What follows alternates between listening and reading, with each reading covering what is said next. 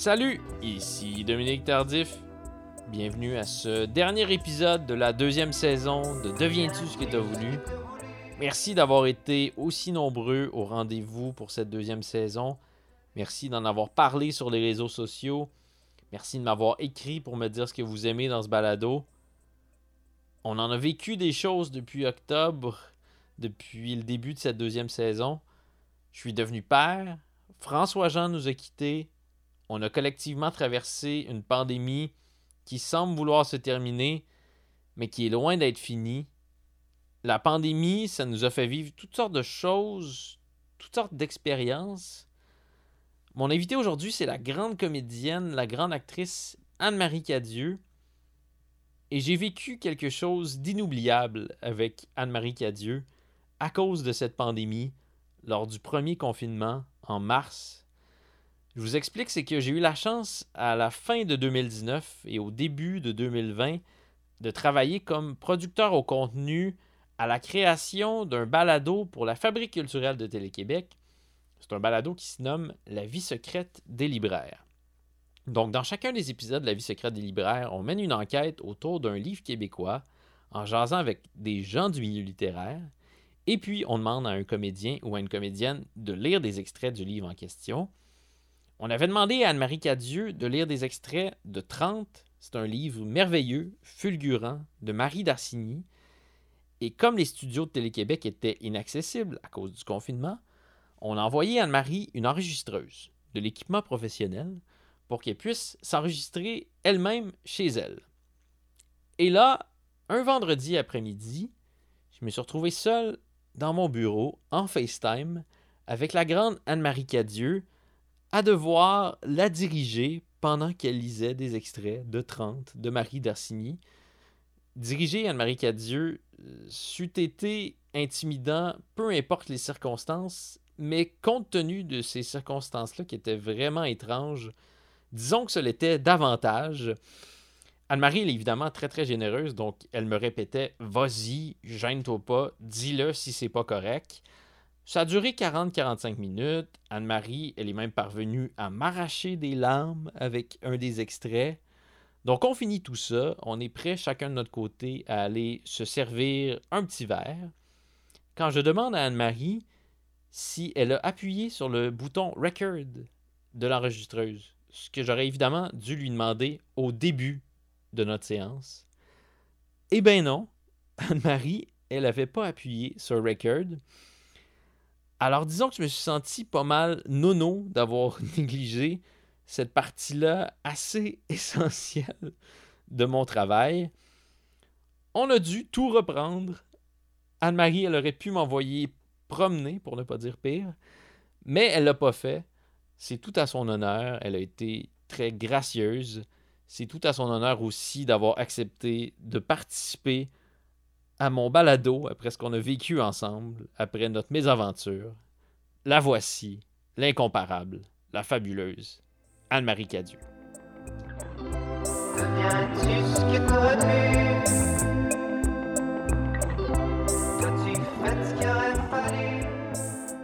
Ben, bonjour Anne-Marie. Bonjour Dominique.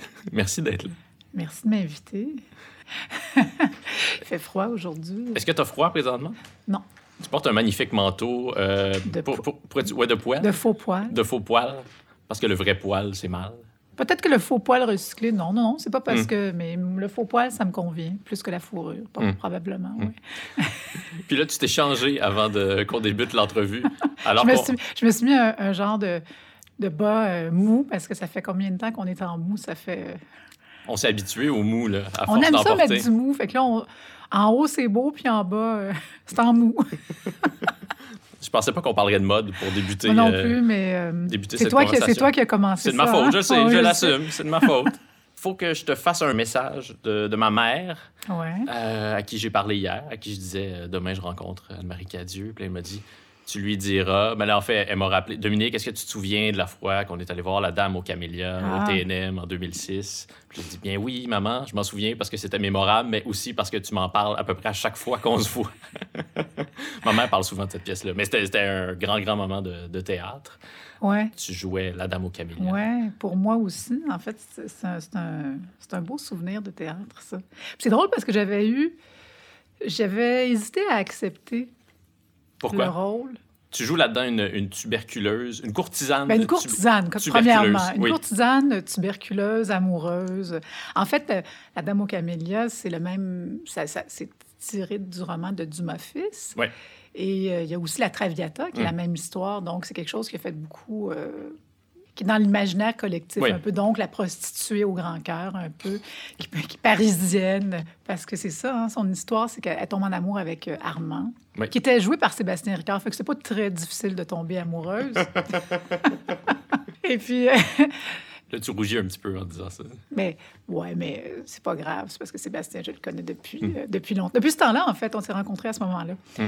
Et puis, on est, on est amis. Mais est-ce que c'est juste une boutade ou ça arrive qu'on tombe un peu amoureux, amoureuse de son partenaire de Ouais, jeu? on tombe toujours un petit peu amoureux, amoureux. Mais pas toujours.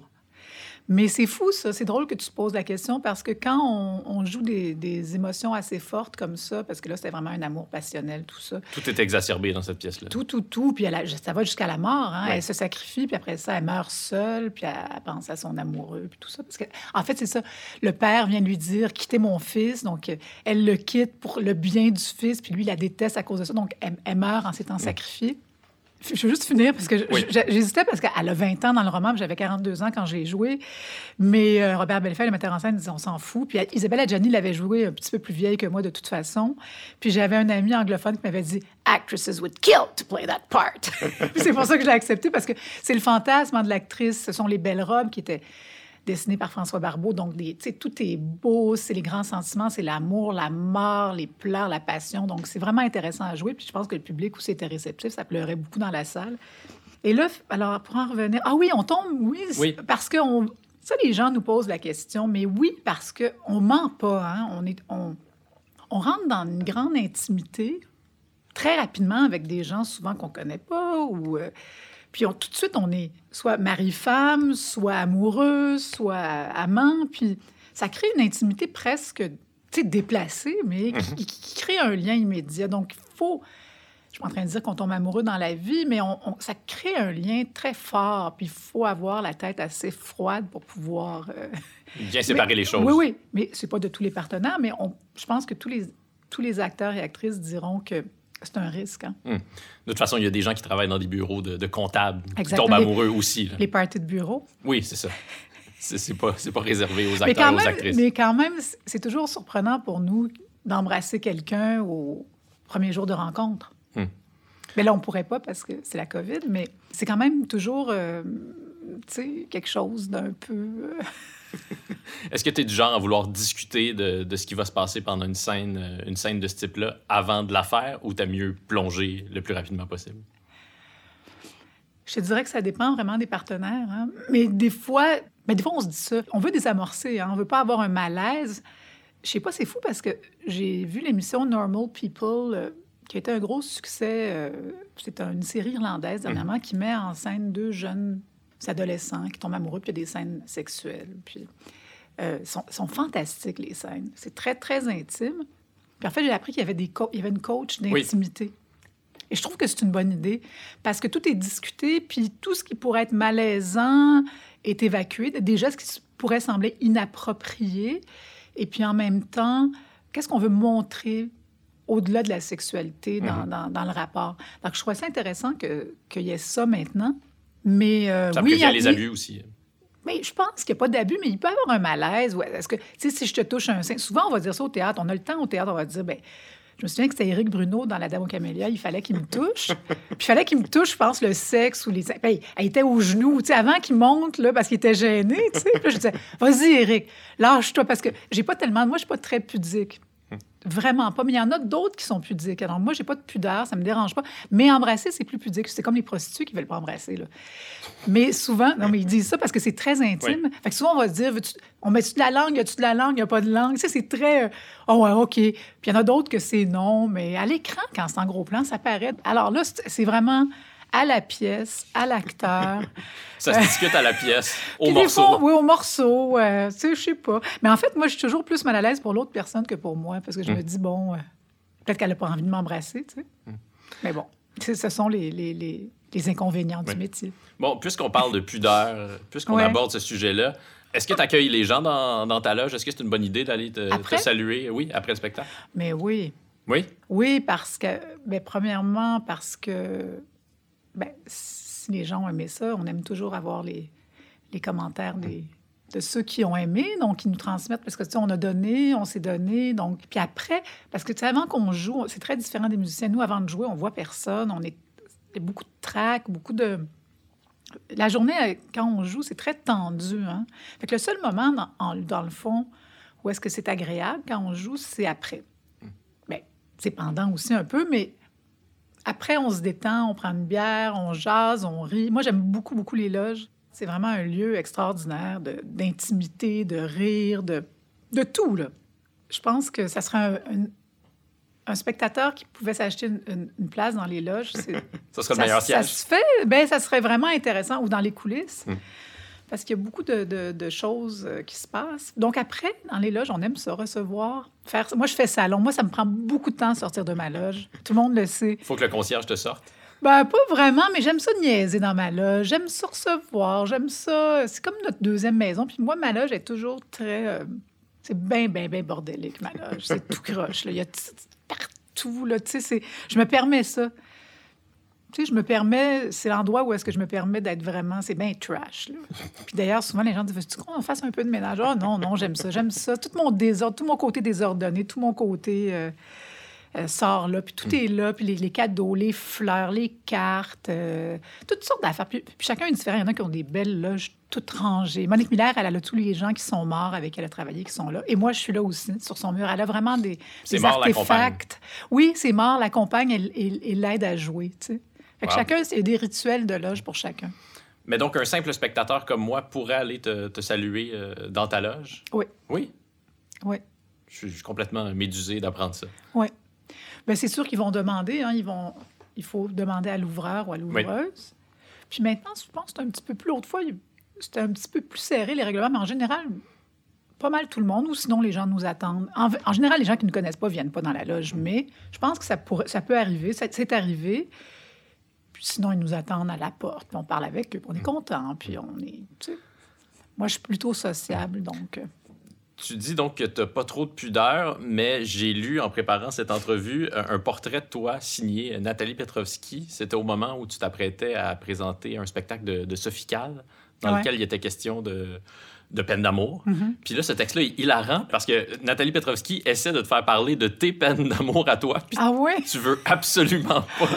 Ah oui, je suis plus privée que pudique. Oui. C'est-à-dire que j'ai pas de pudeur, je parle physiquement. là. Ma vie privée, c'est vrai que je n'en fais pas vraiment étalage. Mais tu sais, non plus, je suis pas avec... euh, je- ils appellent les power couples. Des fois, quand tu as deux acteurs ensemble Ouais. ou deux, les gens veulent savoir plus de choses, mais je, je protège. Puis je pense qu'il y a beaucoup de gens euh, aussi en théâtre puis tout ça ou- qui font ça aussi, qui protègent leur vie privée.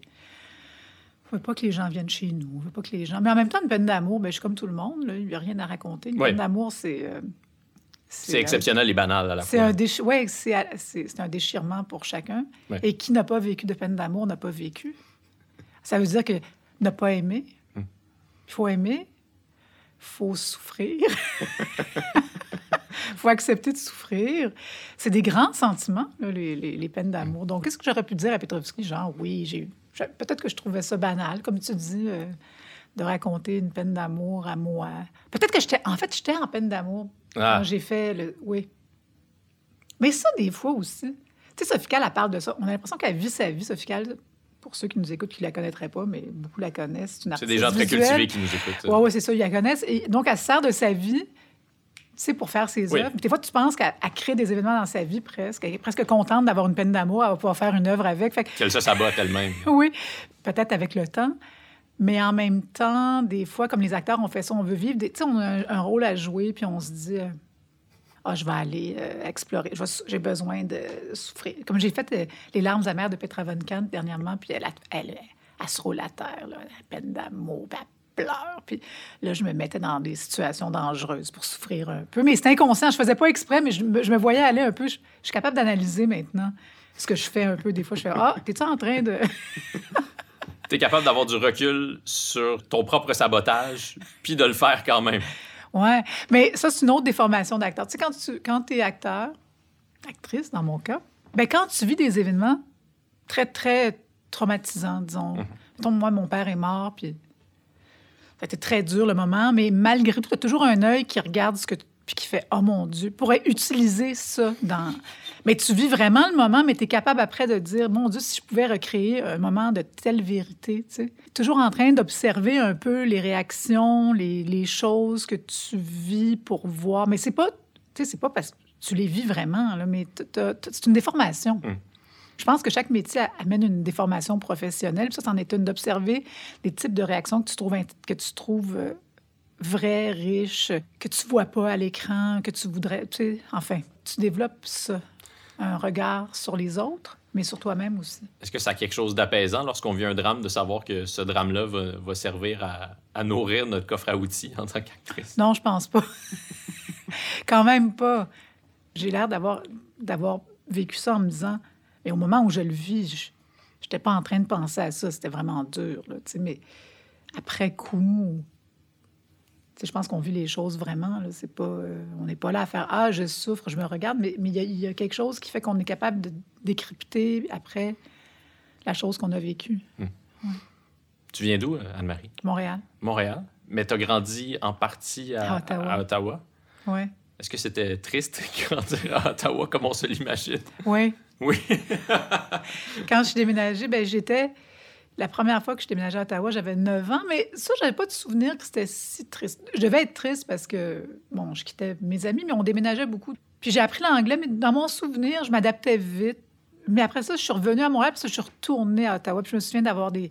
Puis j'étais un peu. ad- J'étais adolescente, puis l'adolescence, déjà, c'était pas facile nulle part. Puis là, je me souviens de longues marches au bord du canal, un peu dépressive, à regarder l'eau, puis à pas me sentir appartenir à, à l'endroit où j'étais, à pas, à pas m'identifier vraiment. Mais je suis rentrée à l'université, mais je suivais mes parents, j'étais la plus jeune chez moi, donc il fallait que, que je déménage avec eux. Puis c'était quoi le métier de ton père pour que vous déménagiez Mais aussi mon, souvent? mon père était fonctionnaire, un administrateur, je te dirais, mais qui aimait les arts. Donc, il travaillait à l'ONF. Il été de l'équipe qui a, peut-être, je dirais pas un cofondateur du premier festival du film de Montréal, mais il était, faisait partie de l'équipe tu sais, des, des débuts, donc un, un passionné de cinéma surtout.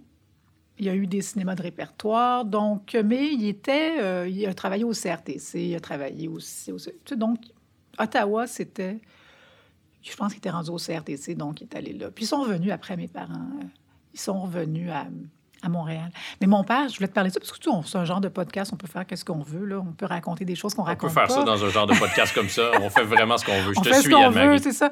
Non, mais euh, j'ai retrouvé une correspondance en- quand mon père est mort, des lettres que mon père écrivait à ma mère euh, Mm. quand il partait en voyage euh, à Paris, à Londres, parce qu'il a travaillé aux éditions Hachette aussi, donc il allait pour l'édition. Puis en même temps, il sélectionnait des films pour le festival. Puis là, je me suis dit, hey, je, je peux vraiment voir pourquoi je suis allée en théâtre. Il parle d'Antonioni, il parle d'un certain Ionesco. Je suis allée voir une pièce. Là, je Un certain voir... Ionesco. Oui, oui, un certain, un certain Ionesco. Il lui parle de, c'est ça, Antonioni. Là, il dit, c'est fantastique, c'est assez noir, mais ça, ça va être le nouveau cinéma. Puis là, il, il parle de plein d'œuvres. Il va beaucoup au théâtre. Il va voir Ingrid Bergman au théâtre parce qu'il l'adorait. D'ailleurs, il m'avait offert une biographie de, de Bergman quand j'étais jeune. Et en plus, c'est des lettres de 4-5 pages, très ardentes avec mon amour, ma chérie, je t'ai toi. Tu sais, c'est vraiment. Puis il y a une très belle plume. Puis il s'intéresse beaucoup au théâtre aussi, ce que je savais pas, en fait. C'est en, lisant ces lettres-là. Puis c'est toujours, je viens d'arriver à Londres. Puis là, il, décrit Saint-Germain, puis les Champs-Élysées, puis ce qu'il mange. Des fois, c'est plate. là. Mais, mais en même temps, tu vois, tout. J'ai quand même vu euh, une partie de, de la relation de mes parents. Probablement, j'ai vu qu'ils s'aimaient. Parce que t'en doutais? Pas du tout, mais je vois vraiment, là, je suis pas encore née. Il y a déjà trois enfants. euh, Je pense que ma mère est enceinte de la troisième. je suis pas encore née. Puis des fois, elle, elle lui répond moins. Elle, c'est moins ardent, mais c'est plus, tu sais, elle est à la maison, elle est à Montréal. Puis lui, j'ai reçu ta lettre. je- Puis, tu sais, c'est- c'est correspondance. Fait que- puis c'est presque tous les jours, pendant un mois, là, qui, qui s'écrivent. C'est beau quand même. Donc, mon père, pour, juste pour le situer un peu. Et puis après ça, j'ai fait mes études à l'Université d'Ottawa en théâtre. Puis là, je me suis sentie euh, bien. Au bout d'un an, pas la première année, mais après, j'aimais beaucoup ça. Est-ce que tu as tenté de venir étudier dans une école de théâtre à Montréal? Oui, Puis tu as été refusé? Oui.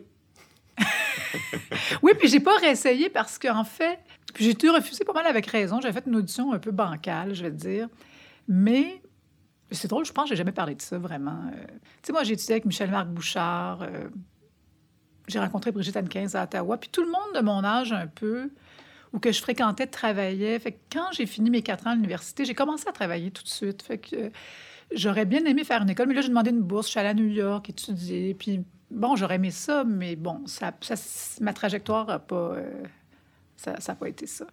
Mais j'ai travaillé très... J'ai commencé à 19 ans. Je travaillais avec André Brassard très jeune. Donc, puis je travaillais aussi pour une compagnie qui s'appelait le Théâtre de la Vieille 17, où il y avait Jean-Marc Dalpé, Robert Bellefeuille, où je travaillais quelques années. Là, on faisait de la tournée. J'ai appris mon métier, une partie de mon métier là aussi. tu sais. Donc en 83, euh, ton premier grand rôle, c'est euh, Les Belles Sœurs, monté par, euh, par Brassard? Ouais. Ben, j'avais joué quand même.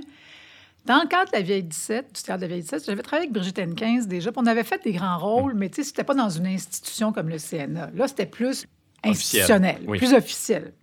Il était comment, André Brassard? J'ai eu le, le plaisir de voir un, un film qui lui a été consacré. euh, c'est un film de, de Claude Fournier, de Marie-Josée Raymond. Notre été avec André. Mhm. C'est paru euh, en 2018. Ouais. Puis il évoque euh, assez longuement son passage à la tête du CNA, le Centre Mhm. national des arts d'Ottawa. Puis on comprend que c'était des années assez rock'n'roll pour lui. Pour lui, ouais. C'est un personnage coloré, André Brassard. Puis c'est lui qui a monté la première version. C'est lui qui a créé Les Belles Sœurs Ouais. avec Michel Tremblay. Euh, c'était comment de- d'être sous sa direction à ce moment-là? Ben, premièrement, André, je pense qu'il avait 36 ans à l'époque. Mais pour moi, c'était une sommité, hein, parce qu'il était déjà très, très connu. Donc, il m'intimidait beaucoup. Euh, c'était un homme brillant, très, très érudit. hein. Alors, euh, ce mélange-là d'intelligence et d'érudition, c'est quelque chose de gagnant. et d'aussi, comme beaucoup de metteurs en scène, ils ont des personnalités très fortes. C'est intéressant de les écouter en salle de répétition. tu sais. C'est comme un spectacle. Donc, puis il y avait il- le fait qu'il croit en moi quand j'étais jeune, ça a été important pour moi. Après ça, tu vois, j'ai pas retravaillé avec lui. Mm. Donc, c'est pas une relation, contrairement à d'autres dans ma vie, qui a duré.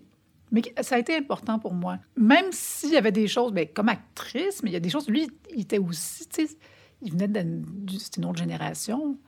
Sa conception de l'acteur, ça m'a beaucoup nourri. Puis après, il y a des choses que j'ai rejetées aussi. Tu sais, ça dépend. On Comme est comme quoi? ça. Ben, je sais pas, parce que lui, il, parlait beaucoup, puis il a raison, qu'il faut arriver très, très, très chargé sur scène. Puis il y a toute l'affaire de. Tu sais, il comparait ça à l'orgasme. Tu n'as pas d'orgasme, tu n'as pas d'orgasme. t'as pas de- Puis là, là, là, tu veux en avoir un sur scène. Fait que peut-être que j'arrivais un peu trop volontaire à ce moment-là. Avec ce genre de commentaires-là, j'arrivais un peu trop chargée. Tu sais, je trouve que dans ma vie, j'ai appris comme actrice. euh, un mélange de concentration et de détente, là, tu sais. de pas trop être volontaire. C'est un peu un travail que j'ai... Ben, j'étais un peu jeune, quand je- tu sais, j'étais début de la vingtaine, j'avais beaucoup de choses à apprendre.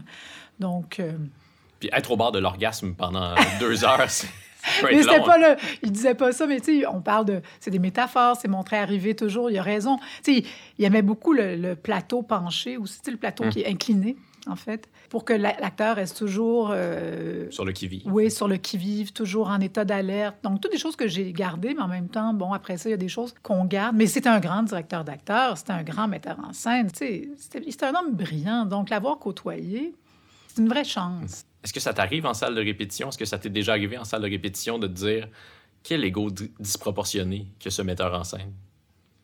Non. Non? Parce que ça, ça demande beaucoup de, de confiance. Mais tu sais, quand tu es dans le processus de, de création, là, je veux dire, les gens travaillent. Hein? Hum. Je pense pas qu'il y a un artiste qui fait Ah, je sais comment faire ma mise en scène, ça va être bon. En fait, tout le monde est en état de doute puis de, de travail. Donc, euh, un ego disproportionné, euh, ah, ça empêcherait. Ça veut pas dire que les gens en ont pas. Là, je suis pas en train de Hum. dire que ça en prend. Mais je pense que ça ferait entrave au travail. Puis en même temps, un metteur en scène, il faut prendre beaucoup de décisions. Ça prend quand même quelqu'un qui a beaucoup de d'assurance. euh, c'est des meneurs, là. C'est des te- gens qui dirigent. Je te lisais au sujet de Robert Lepage, puis tu disais Robert est vraiment bon pour régler des problèmes. Ben, tout. C'est un peu prosaïque comme manière de décrire le travail, mais en même temps, ça nous sort du cliché. J'ai pas juste dit ça, là, quand Non, même. effectivement. Tu as dit, t'as dit autre chose au sujet de Robert Lepage. Ça fait vraiment. Ça, c'est comme un peu comme un acteur. On faisait des blagues, elle est vraiment elle est ponctuelle ou, tu sais, elle est sur sa marque. À un moment donné, quelqu'un dit J'aime vraiment travailler avec toi, tu es vraiment sur tes marques. Les marques, c'est les petites choses Oui. qu'on a à terre quand on tourne. faut pas les dépasser. Puis là, j'ai fait Hey, c'est le fun, hein? C'est resté une C'est ma plus grande qualité. Oh, ma, ma- ma grande qualité, c'est c'est ma marque, ça, va- ça va mal. Mais même Truffaut, dans son film euh, La nuit américaine, Oui. c'est sur un tournage de film. Puis c'est ça qu'il disait. Tout le monde vient, que- que- quel pistolet on utilise, quel vase on met, quel animal. Il dit, t'arrêtes pas tout- à toute la journée de dire oui, ça, non, ça, oui, ça. Puis il faut que tu prennes des décisions. Si tu prends pas de décision, s'il n'y a pas quelqu'un qui mène la barque. Mais ça prend aussi beaucoup d'ouverture. Puis les metteurs en scène que j'aime, c'est des gens qui, qui travaillent en collaboration avec les acteurs. Comment on fait pour maintenir son énergie pendant 7 heures quand on joue dans une pièce euh, de Robert Lepage? euh? Dans le cas des sept branches de la Riviera-Otta, comme Oui, c'est un c'est de 7 ça dont on heures, parle. euh, comme c'est un 7 heures euh, où il y a un relais qui se passe, en fait, ça demande moins d'énergie qu'un deux heures où tu as le premier rôle. Je te dirais que ce qui est beaucoup plus difficile, c'est un deux heures en scène avec un, soit un monologue euh, ou n'importe quel premier rôle, parce que ça demande énorme, ça demande l'énergie d'un athlète. C'est comme un marathon. Tandis qu'un 7 heures, ben, tu te passes, on était beaucoup, fait qu'on se passait le. C'est plus à la longue, ça devient lourd parce que tu- c'est 10 heures par jour au théâtre, puis à un moment donné, c'est c'est beaucoup, beaucoup de temps, mais au niveau de ton énergie, ben, euh, c'est moins demandant, je te dirais. Est-ce que c'est vrai que Robert Lepage euh, vient parfois pendant l'entracte pour changer le texte? Oui. Ça n'a pas de bon sens, ça. J'aime assez ça, moi. C'est ça? drôle. pa- Oh, oui, oui. Même moi. Puis c'est drôle parce que je pense que. Tu sais, j'ai des. Ça, je l'ai dit souvent. Brigitte Hennequin, c'est le contraire. Elle, tout est réglé au quart de tour. Hum. Robert, ben, comme c'est de la création, on est en création, c'est quelqu'un qui aime changer. Je pense que c'est aussi pour ne pas s'ennuyer. Hum. Donc, non, c'est arrivé dans les sept branches qui avaient dit OK, on va faire telle partie à tel moment, on va changer ça, tu peux-tu faire ça? Puis là, on est en train de se maquiller. OK, OK, OK. Puis, faut tout peu- assimiler ça sur le moment. là. oui, t'assimiles. Mais ça m'a donné. Premièrement, je me suis rendu compte que je suis pas une improvisatrice. Moi, j'aime pas tellement l'improvisation. En tout cas, j'ai pas de formation là-dedans. Donc ça, mais j'ai de la souplesse. Tu sais. Je me suis rendu compte que ça, c'est pas le genre de truc qui me dérangeait vraiment. Et je pense que ça m'a servi pour d'autres choses aussi. Parce que, tu sais, sur les plateaux de télévision, ça va vite. Hein? Hmm. Puis des fois, on va me dire euh, Hey, on, va- on a changé ton texte, ça te dérange-tu la veille? Puis je fais Hey, tellement pas. Là, tu sais. Pour moi, il n'y a pas de stress d'avoir quelque chose qui va carrément changer ou euh, un imprévu, à moins que je sois pas capable de le faire. Donné, Robert, il était venu en. C'était-tu à Tokyo qu'on était? Oui. Il voulait qu'on change quelque chose, là. Complètement, là, dans une autre langue. Je me souviens pas quoi. Puis on a dit non. Puis on s'est chicané, là. Moi, j'ai dit non. Moi, moi je fais pas ça. Puis là, Robert Ah. Lepage insistait. Ouais. Ouais, puis on a dit non, puis il y a eu des cris, des pleurs, des des ça, puis on l'a pas fait. On n'était pas capable, on était fatigué, ça arrive. Ça. Des fois, quand tu sens que la demande est un peu trop grande, mais en général, Robert, c'est quelqu'un qui prend pour acquis que tu vas être capable d'apprendre l'allemand pour le lendemain. Puis ça, c'est assez le fun. Fait que tu joues un peu dangereusement, puis bon, euh, pourquoi pas? C'était comment une journée typique euh, en tournée? Parce que les sept branches de la Riviera-Otta, vous l'avez tourné pendant trois ans, donc de 94 à 97, un peu partout dans le Je pense qu'on monde. l'a fait plus longtemps Plus que ça. longtemps que ça. Parce qu'il y a eu beaucoup de versions. Hum. Ben, je- quand on faisait les sept branches, le 7 heures, une journée typique, c'est, c'est- je peux pas t'expliquer comment. c'est. Tu dors. Tu es juste au théâtre tout le temps. Tu vois rien. Tu- je me souviens à Stockholm, là, je- j'ai des souvenirs tellement flous que. Puis en plus, c'était l'hiver, donc il faisait tout le temps noir. On se réveillait, il faisait noir. On mangeait à la chandelle, puis on allait jouer, puis il faisait noir. Puis tu es toujours au théâtre. Puis, ou puis par contre, en Espagne, on jouait à 10 heures le soir. Ça, c'était la version de 5 heures. On disait à 3 heures du matin, puis c'était plein à craquer, puis après ça, on allait manger. Donc, tu sais, c'est- une vie. Quand tu fais un spectacle très long, en fait, euh, tu, euh, tu dors le jour, puis tu t'en vas jouer. Tu sais, t'as pas tellement de vie. Par contre, beaucoup de moments entre les villes où on a du temps, donc on peut voyager. Mm. C'est une vie vraiment de saltimbanque, là. Mais c'est fantastique. C'est vraiment le fun. Tu sais, j'ai des souvenirs sur une péniche à Amsterdam, puis j'ai fait d'autres spectacles avec lui. Donc, puis beaucoup de répétitions aussi, beaucoup de travail. C'est c'est énormément de travail. Quand on revient, on est brûlé parce que c'est- souvent, on adapte aussi. Il y a beaucoup de techniques, il y a beaucoup de... De problèmes à régler. Oui, oui.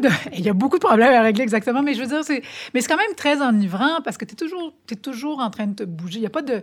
il y a pas de routine, il y a beaucoup d'éclat de rire, il y a beaucoup d'intensité, il y a beaucoup de. C'est bien le fun. là. Je te dirais que c'est des années euh, en or, là, ou des. des, comment tu appelles ça? Des, c'est ça. Golden years. Des parce années que- bénies. des années bénies parce que c'est super intéressant. Tu es dans des belles, des grandes villes, tu rencontres plein de gens intéressants. Puis tu travailles, puis tu te sens libre. En fait, tu te sens très libre. Hmm. Parce que tu n'as pas, d'horaire fixe. Tu vis au rythme des villes où tu es. Puis aussi les acteurs, un peu de TV dans la chambre d'hôtel. Tu sais, es dans ta chambre d'hôtel. C'est une drôle de vie. hein. Pour fuir la routine, est-ce que c'est une des raisons euh, pour lesquelles tu as choisi le métier d'actrice? Ben, surtout pas sombrer dans la routine? J'aurais pas dit ça au départ. Je pense pas que c'est la raison principale, quoique avec le temps, je me rends compte que sûrement, tu sais, parce que j'aime j'aime ce que ça m'apporte du fait qu'il n'y ait pas de routine, qu'il y ait de la, la précarité, je pourrais faire euh, sans. Mais j'aime le fait que ce soit toujours différent. Puis même, je te dirais qu'au théâtre, ça m'énerve un peu, tu sais, dans, dans la structure euh, actuelle qu'on a, ben on- il y a plus de routine parce qu'on joue cinq à sept fois semaine à heure fixe. Puis c'est ce que j'aimais avec Robert, c'est que c'était jamais pareil.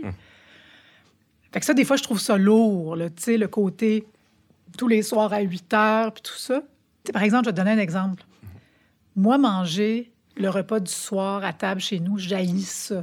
Tu sais, je dire, c'est impossible pour moi de faire ça. C'est quelque chose de... J'ai toujours détesté ça. Fait que des fois, je me dis, en même temps, ça tombe bien que tu fasses du théâtre, tu skippes tout ça, là.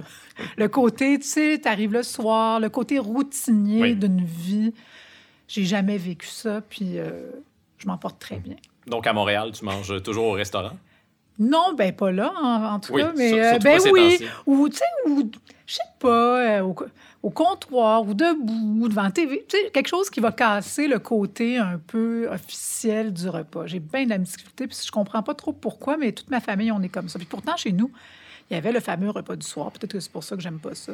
Mais tout ce qui s'apparente à une certaine domesticité, je déteste. Puis les femmes, on est un peu prises là-dedans, la domesticité, tu sais même après le féminisme, même après tout, parce qu'on parle toujours de la...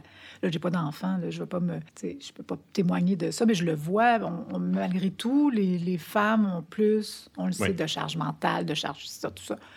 Donc, pour une femme, échapper à ça, c'est c'est la grande question. c'est quoi la grande question? Ben non, mais dans le sens que moi, j'ai évidemment choisi de m'éloigner de ça. J'avais Mhm. peur de, pas que pour ça, là, mais de quelque chose qui m'enfermerait dans la maison. tu sais. Est-ce que ta mère était enfermée dans la maison? Oui. Oui. Ben, ma mère a fait, cela dit, ma mère a fait des études, elle est retournée aux études quand j'étais très jeune. Elle est allée à l'université, elle a fait une maîtrise. Donc, euh, je me souviens, à 9 ans, elle m'avait dit Est-ce que ça te dérange si je retourne aux études? Je dis, pas, pas du tout. tu sais. C'est parfait. Tu sais, comme fait, qu'est-ce que tu veux? Ben, elle était partie, elle n'a pas vécu avec nous autres pendant deux. Pendant qu'on était à Ottawa, elle était à Montréal. Puis, tu sais, mon père qui s'occupait des affaires. Puis, c'était bien correct. On Tes parents n'étaient ça. pas séparés? Non. Non. Non, mais tu sais, on aimait ça, ça faisait un changement. Oui. Tu vois, là, mon- truc de. Moi, j'étais comme, oh, c'est le fun, ça. Bon, regarde, parfait. J'étais pas comme, oh, maman, il faut que tu restes. Ça me dérangeait pas. mais je pense qu'elle a souffert. C'est une femme de sa génération qui a sûrement Mm. souffert du fait que les choix étaient pas. Il n'y avait pas de choix, qu'elle, elle, elle avait quatre enfants, même pas à 30, à 30 ans. Puis je pense qu'elle aurait peut-être. Après ça, elle a pris la pilule, elle dit qu'elle a dit. T'as quoi, elle a fait? Puis c'était les débuts de ça. Puis elle a fait, c'est assez, là. Elle a dit qu'elle n'était pas tout à fait prête à être mère. Mais elle se posait pas, tu sais, tu te posais pas la question. On la voit beaucoup, ta mère, dans le travail de, de ta sœur, Geneviève, grande photographe. Oui, on la voit un peu. Oui, un peu. Un peu. Un peu. Est-ce qu'elle aime ça se prêter euh, à ce jeu-là? Il y a une très belle photo de, de son dos dans la plus récente euh, exposition de, Ouais. de ta sœur Geneviève Cadieux. Oui. Il y a son visage, il y a son Oui. dos, mais c'est- ce sont toutes des. Puis les, les lèvres sur le musée, mais ça, ce sont toutes des œuvres qui ont été faites au même moment, je pense. Il y a peut-être une. pendant les années 90. Mhm. Donc, elle a. Oui, mais c'est pas énormément de travail. Ça, ça a été peut-être à tr- trois reprises ou à deux reprises. Donc, c'est pas quelque chose qui a pris de son temps. Non, je pense qu'elle est contente, comme n'importe quelle mère, de faire partie de l'œuvre. Mais ça a été très ponctuel. Tandis que pour ma part, moi, j'ai fait beaucoup, Oui. beaucoup de travail pour elle, pour Geneviève, mais on a fait l'université ensemble, Geneviève et moi.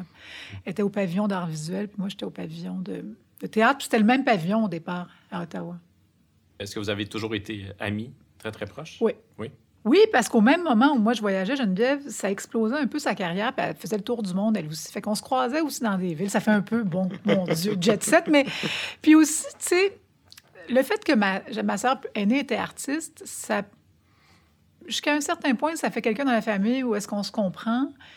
Puis ça pavait la voie pour que mes parents... euh, mes parents n'étaient pas contre ça. Ils étaient contents qu'on soit artiste. Mais quand même, elle a eu droit à elle à... Tu devrais enseigner quand elle était dans la vingtaine. Puis moi aussi. Puis à un moment donné, ça a l'air qu'ils m'ont dit ça. Peut-être as-tu pensé enseigner? Puis elle, leur- elle leur a dit, oh, laissez-la tranquille. là, moi, je voulais pas enseigner dans la vingtaine. Mais j'enseigne toujours pas. Peut-être que je ferai ça plus tard. Mais ça, ça permettait d'avoir un modèle différent. Puis on, on était très liés parce qu'elle m'a vu jouer quand j'avais 16 ans à l'université. Puis tout de suite, elle m'a pris comme modèle. Puis elle était comme un peu fascinée par ce que je faisais et vice-versa. Puis elle m'a beaucoup... Elle, m'a ouvert la porte aux arts visuels, à tout. Puis bon, moi au théâtre. Fait qu'on a toujours eu une, relation très proche. On se voit beaucoup. On habite pas loin l'une de l'autre. Dans le quartier ici, d'ailleurs. Puis elle est retournée à ses premières... euh, pas ses premières amours, parce que quand elle a commencé, elle était, elle était dans un loft euh, sur le plateau Mont-Royal, qui est maintenant tout... C'est des lofts chers, mais à l'époque, c'était des usines de textiles. Ouais. Il y avait des artistes, ils construisaient leur mezzanine eux-mêmes. Des fois, il y avait des gens qui tiraient dans les fenêtres. Je me souviens, j'ai vécu là aussi. Qui Dans- tirait dans les fenêtres. Pas ouais, avec des, des petites. Maintenant, on avait reçu des balles dans les fenêtres, qu'on dormait avec un marteau à côté du lit. tu sais. Mais parce que les gens s'imaginent toujours, parce que drôle, les gens pensent qu'on dev... Ils nous voient toujours comme accomplis, tu sais, mais je veux dire, c'est très long avant que ta carrière prenne son envol. Puis ma sœur, c'était pareil, elle travaillait chez un fleuriste, puis tout était... Tu sais, tu te bats pour ta pratique, puis tu fais les sacrifices que, que tu as à faire pour ta pratique. Tu te poses pas de questions. En tout cas, fait qu'elle était dans, elle, était dans- elle- elle travaillait où est-ce qu'elle vivait, puis là, après ça, ça, elle a eu des ateliers. Puis là, dernièrement, depuis 10 ans ou 8 ans, elle a trouvé un endroit où est-ce qu'elle travaille, où est-ce qu'elle vit aussi. Elle a un atelier où- Hmm. dans son loft. Fait que c'est euh, c'est le fun. Est-ce que c'est par le biais de ta sœur que tu es devenue amie avec euh, Nan Golden? Non, Nan Golden... Ça, ça me fascine complètement. Oui, non, ça, Nan Golden, euh, Qui est une grande photographe. grande photographe new-yorkaise qui a aussi été un témoin de toute l'époque du sida, de toutes sortes de gens qu'elle Oui. fréquentait qui sont morts hein, de- du sida. Non, je, je travaillais au Festival du Nouveau Cinéma. Puis elle était venue présenter son un slideshow, là, tu sais. Hmm. qui s'appelait The Ballad of Sexual Dependency, qui est un livre aussi, un magnifique livre. Puis elle était venue présenter ça, puis je l'avais rencontrée. Puis là, c'était le moment où j'avais demandé une bourse pour aller à New York. Puis là, je sais pas quoi. Elle m'a dit, ben viens vivre chez nous. Puis ça s'est adonné comme ça que là, je suis allée vivre avec Nan Golden pendant à peu près 7-8 mois, je te dirais 6 mois, 7-8 mois sur Bowery, qui n'était pas encore gentrifié. Là. Hey, c'était quelque chose. Puis ça me coûtait pas cher. Écoutez, ça me coûtait 400 pièces US par mois. Ça, c'était vraiment pas cher à l'époque. C'était là où elle a pris beaucoup de ses photos. Fait que j'ai vécu là, puis euh, c'était super. Non, c'est super. C'était- Mais c'était l'époque aussi. Elle était... une- On le sait parce que je peux, je peux le dire, elle était héroïnomane, Anne Golden, puis là, elle était, elle était en train de guérir, mais elle faisait beaucoup de cocaïne, puis elle était sa méthadone. Fait que c'était Mm. comme une époque encore, tout le East Village, tout ça. Puis moi, j'étais ben, moi, j'étais habituée. Moi, j'avais vécu avec une artiste euh, quand j'étais à l'université. Je connaissais ma sœur. Je connais beaucoup d'artistes. Il y a beaucoup d'artistes dans ma vie du fait que ma sœur est artiste. Donc, j'ai un- une correspondance avec ça. J'aime ça, puis j'aimais beaucoup.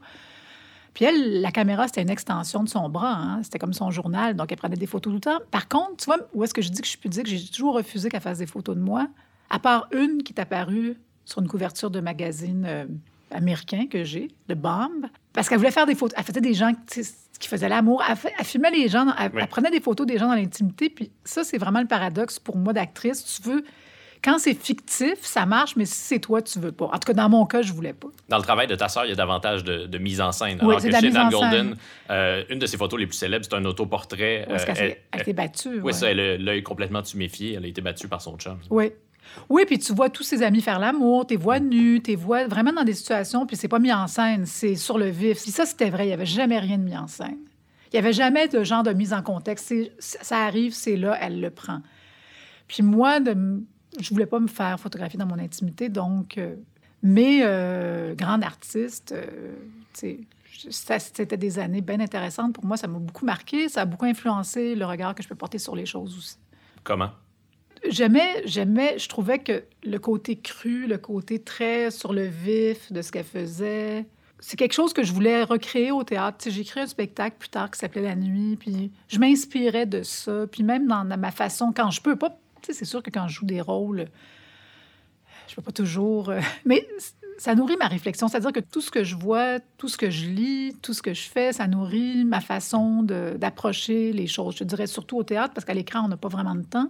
Quoique pour le confessionnal, mon premier film, ben, j'avais comme une idée aussi de ce que je voulais faire, un peu plus raw, tu sais. Fait que ça, le regard que je... Puis aussi, les gens trouvaient que c'était très marginal. Que, bon, elle photographiait des marginaux, mais en fait, c'était pas vraiment des marginaux. Elle m'avait raconté que l'année d'avant, pour, je pense, le Village Voice ou je sais pas quoi, une couverture, non, ça doit pas être le... Elle avait Jim Jarmusch, puis tout ce gang-là. Mm. Puis on, les veut pas parce qu'ils n'étaient pas encore connus. Ils ont, l'air trop, euh, tu sais, comme si c'était des gens les gens, ils, projettent que c'est tout du monde malheureux, qui font pitié, mais c'est pas du tout ça. Fait en tout cas, je sais pas. Ça, je trouvais que c'était une expérience euh, pour une, une jeune femme, parce que j'étais en début vingtaine, qui, était euh, formatrice, mmh. je te dirais. Est-ce que vous êtes demeuré en contact? Non, on s'est revus une fois à Paris. Moi, je jouais à l'Odéon, puis Marie Brassard était là, fait qu'on s'est croisés, puis on s'est dit bonjour. Mais elle vit en Allemagne maintenant, mmh. puis, euh, tu sais, on s'est pas recroisés. Mmh. Non. Est-ce que tu es nostalgique parfois de, de cette période-là de, ta vie, de ta vie de, bohème, où tu as encore l'impression de, la vivre? Non, je suis pas nostalgique. Même si je suis de nature nostalgique, je te dirais. Non, parce que c'est tellement... Tu sais, je trouve que la vingtaine, puis l'adolescence, j'étais très torturée, là. J'étais quand même quelqu'un qui... C'était pas si facile que ça, tu sais. Puis je me mettais dans des situations où je, me rendais... Ben, ça, me, ça me tentait de, de me mettre dans des états limites, mais je peux être nostalgique peut-être des débuts de sa vie où est-ce que tout est ouvert. J'aime ça voir des jeunes, puis que tout est possible, puis que tu sais, tu te dis, tu es, plein de... Bien, il y a une certaine virginité, jusqu'à un mm. certain point, une innocence, un, tu, te lances dans la vie, puis tu as plein de ressorts. Mais je repasserai pas par là. Par contre, je me sens toujours un peu comme ça. Tu sais, je veux dire, dans ce que je fais, ce que j'aime du théâtre, c'est que ça me remet toujours, tout à coup, j'ai des surprises, ça me remet dans un état, euh, ça me guérit, ça me nourrit, ça me, ça me surprend. On voudrait tous être jeunes encore, peut-être, mais bon, c'est pas possible. Je suis plus dans la. Tu sais, je me dis, j'aimerais ça. ça me manque un peu de voyager pour travailler. Ça, ça j'aime toujours ça. J'ai eu quand même beaucoup de chance. Je l'ai fait aussi avec le TNM, je l'ai fait avec. Euh, L'Espace Go, on est allé à Paris jouer avec une compagnie là-bas. je trouve qu'il y a beaucoup de gens qui n'ont pas eu la chance de faire ça. Donc, ça, je suis contente. Mm. Donc, ça me manquerait. J'aimerais ça, un autre projet. Où est-ce que je m'en vais? Se mettre dans, dans, des états limites, ça veut dire quoi? S'exposer, pas être dans le confort. C'est difficile à dire. C'est vouloir euh, briser. Parce que ça pourrait ressembler à un sacrifice de soi aussi. Ben non, parce que c'est artistique, c'est pas... Euh, c'est pas une démarche thérapeutique, là, hum. je dirais. Quoique bon. Non, mais tu sais, disons, tu tu fais pas du théâtre pour que ce soit lisse ou. Justement, je te parlais du spectacle que j'avais fait qui s'appelait La Nuit, où est-ce que j'étais nue, je me faisais frapper, puis tout ça. Puis c'était bien. Puis là, c'était censé être juste trois soirs, puis ça a duré. Finalement, ça a été un succès, puis ça, ça se répétait, puis j'ai dû arrêter à un moment donné parce que j'étais j'étais blessée. Tu te faisais frapper? Oh oui, ben, c'était une affaire, c'était un truc sur de la violence, tout ça. Fait que, comme c'est un laboratoire, on y allait. Tu sais, quand je te parle d'hyperréalisme, où mhm. est-ce que ça, ça m'a influencé? Je voulais un, un truc d'hyperréalisme, comme si on était là. Fait qu'il fallait pas que ce soit des faux semblants, de la fausse. Euh, mais là, j'étais piégée un peu. Puis ça me fait penser aussi quand j'avais fait les bonnes, quand j'avais 15 ans à l'université, 15-16 ans, on avait fait ça dans un éclairage très cru, néon. Puis c'est pareil, j'avais des bleus partout, partout, partout parce que je me lançais à terre, à genoux, puis on se fait. Fait que jamais, jamais engager le corps, en fait. Jamais, j'aime ça que ça soit, jamais qu'il y ait une intensité. Pour moi, ça voulait dire que je me sentais plus vivante. J'ai l'impression que j'avais besoin de, de, de m'engager. Euh, très euh, de façon entière, un peu comme les danseurs le font. Mm-hmm. J'ai des amis danseurs, puis ils ont le corps complètement euh, défait, mais c'est beau à voir parce que c'est un, dépassement. Là, je ne me compare pas à ça parce que c'est pas du tout la même pratique. Mais le corps m'intéressait beaucoup. Ça m'intéressait de, de, me donner, tu sais, puis de, Je sais pas. Ça, correspondait peut-être aussi à l'âge que j'avais. Mais je suis encore un peu comme ça. Tu sais, quand j'ai fait Les larmes amères de Petra von Kahn dernièrement euh, à Prospero, qu'on devrait reprendre parce que ça a vraiment été un gros succès, ça correspondait à ma nature. Beaucoup d'intensité, beaucoup de, trucs, justement, où où le corps est engagé, puis ça pleure, puis ça, ça déchire, puis c'est un peu trop, tu sais, puis j'aime ça. C'est des, émotions exacerbées, ça me plaît. Pas, pas, juste ça, mais quand ça arrive. Puis je pense que le public aime ça aussi, parce que. Ouais. Quand on a vécu des, des moments de création d'une telle intensité, comment on fait pour jouer dans Annie et ses hommes, par exemple, et pas trouver ça banal? T'es dans un autre cadre, hein? C'est correct de varier les, Les plaisirs. Ouais, les plaisirs, oui, parce que là, tu es vraiment dans. J'aime ça diffé- pour différentes raisons faire ça. Parce que c'est sûr que quand on fait de la télé, on s'adresse. C'est pas le même processus. On s'adresse à un, un bassin beaucoup plus large de gens. On est plus dans, dans, dans un réalisme. Puis c'est une autre aventure. Puis c'est aussi l'aventure d'aller à la rencontre du public québécois, tu sais, at large, là. Mm. qui, qui, pour une actrice, est vraiment le fun. C'est c'est quelque chose quand même. On rêve à ça. Je pense pas qu'on pour ma part. Pas, pas nécessairement envie d'être dans l'anonymat non plus. Non, mais c'est vrai, il faut le dire, ça, parce que ça, fait partie aussi dans l'image qu'on a aussi quand on devient actrice, puis les modèles qu'on a. Parce que moi, je suis amie avec Monique Miller, il y a des femmes que j'ai admirées, mais qui ont tout fait. hein. Ou même quand Jean-Louis Millette, on, prend toujours l'exemple de Jean-Louis Millette qui disait faut tout faire, sais, faut faire du théâtre, faut faire de la télé, faut faire. Tu sais, ou Philippe Noiret il disait euh, Ouais, c'est ça, faut tout faire. faut faire toutes sortes de genres de projets. tu sais. Sinon, puis, ou bien être pur et dur aussi, mais moi, j'aime bien. J'aime bien ça. euh, Puis t'apprends quelque chose parce que c'est pas c'est pas la même chose. Il y a beaucoup de défis, il y a toutes sortes de petits défis techniques. Moi, au début, en télé, j'étais pas si à l'aise, j'en avais pas fait. J'ai commencé assez tard à en faire, Mhm. j'avais dans la trentaine. Est-ce que c'est toi qui t'es refusé à la télé ou c'est la télé qui te sollicitait pas? Non, mais c'est parce que je sais pas là. Vraiment. Hmm. j'étais- en tournée. J'étais en tournée jusqu'à l'âge d'à peu près 35 ans, puis j'ai arrêté à 35. Puis en fait, j'ai arrêté parce que je voulais. J'espérais. J'avais, je, fais- je faisais du cinéma. J'ai fait un petit peu de télé, mais à peine, puis je pouvais pas en faire parce que en télé, il faut que tu sois sur place parce que c'est, c'est à l'année.